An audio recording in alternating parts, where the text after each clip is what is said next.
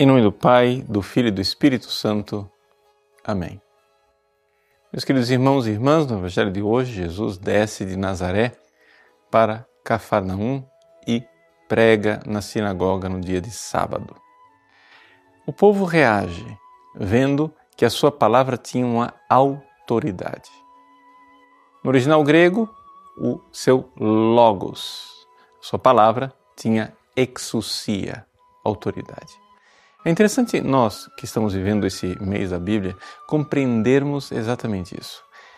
Jesus é a palavra de Deus que se fez carne. Ele é o próprio Logos que se fez carne. Agora, a palavra de Deus, ela não é como a nossa palavra. Nossa palavra ela explica. A palavra de Deus ela faz. Quando Deus diz faça-se a luz, não é que Deus dá uma ordem Aí os anjos vão lá, né, pegam uma caixa de fósforo e acendem a luz. Não é nada disso. Né? Quando Deus diz faça-se a luz, o próprio pronunciar da palavra faz com que a coisa aconteça. E isto significa que a palavra de Deus tem um poder de realizar as coisas. Ora, quando Jesus, palavra na qual tudo foi criado, quando Jesus se faz homem, igual a nós em tudo, exceto no pecado, ele, a própria pessoa dele, é uma revelação divina, é uma palavra de Deus. A Constituição Dei Verbo nos recorda exatamente isto, que Jesus, a sua pessoa, é a revelação encarnada. E, portanto, as suas palavras, mas não somente, os seus gestos, os próprios acontecimentos da vida de Cristo são uma revelação de Deus para nós.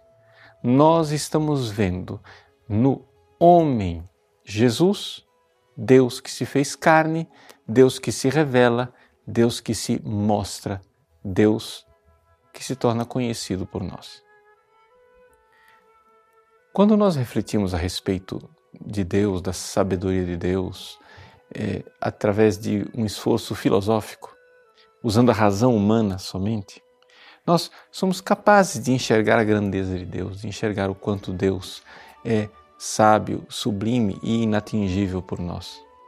Mas ao olharmos para Jesus, nós vemos não somente isso, vemos que este Deus que habita em luz inacessível, ele veio ao nosso encontro e veio para se revelar e ao revelar, ele salva. Isso é um outro princípio importante que nós encontramos na Dei Verbum.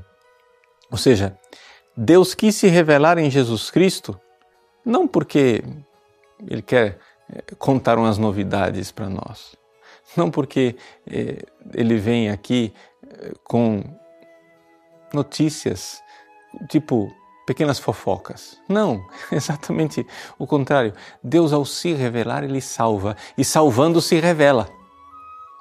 Isso é importante. Ou seja, Deus, no processo de salvação, ao salvar o ser humano, está revelando o coração dele. Então aqui nós então compreendemos e compreendemos com mais profundidade isso que está no evangelho de hoje. Jesus tem uma palavra que tem autoridade. Ou seja, na autoridade da palavra de Cristo, nós vemos o próprio Deus que se revela e se revela não somente para nos dar a conhecer o seu amor, mas porque ao se revelar, ele realiza a salvação. Por isso, esta palavra de Cristo é capaz de expulsar os demônios, é capaz de nos livrar da maldade que nos acorrenta e nos libertar. O próprio nome Jesus, Yeshua, significa Deus que salva.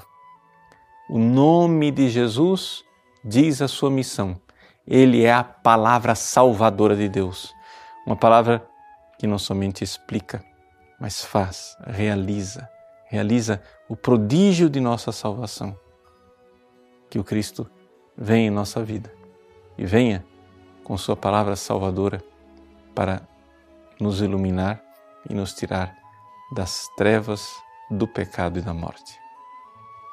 Que Deus abençoe você. Em nome do Pai, e do Filho e do Espírito Santo. Amém.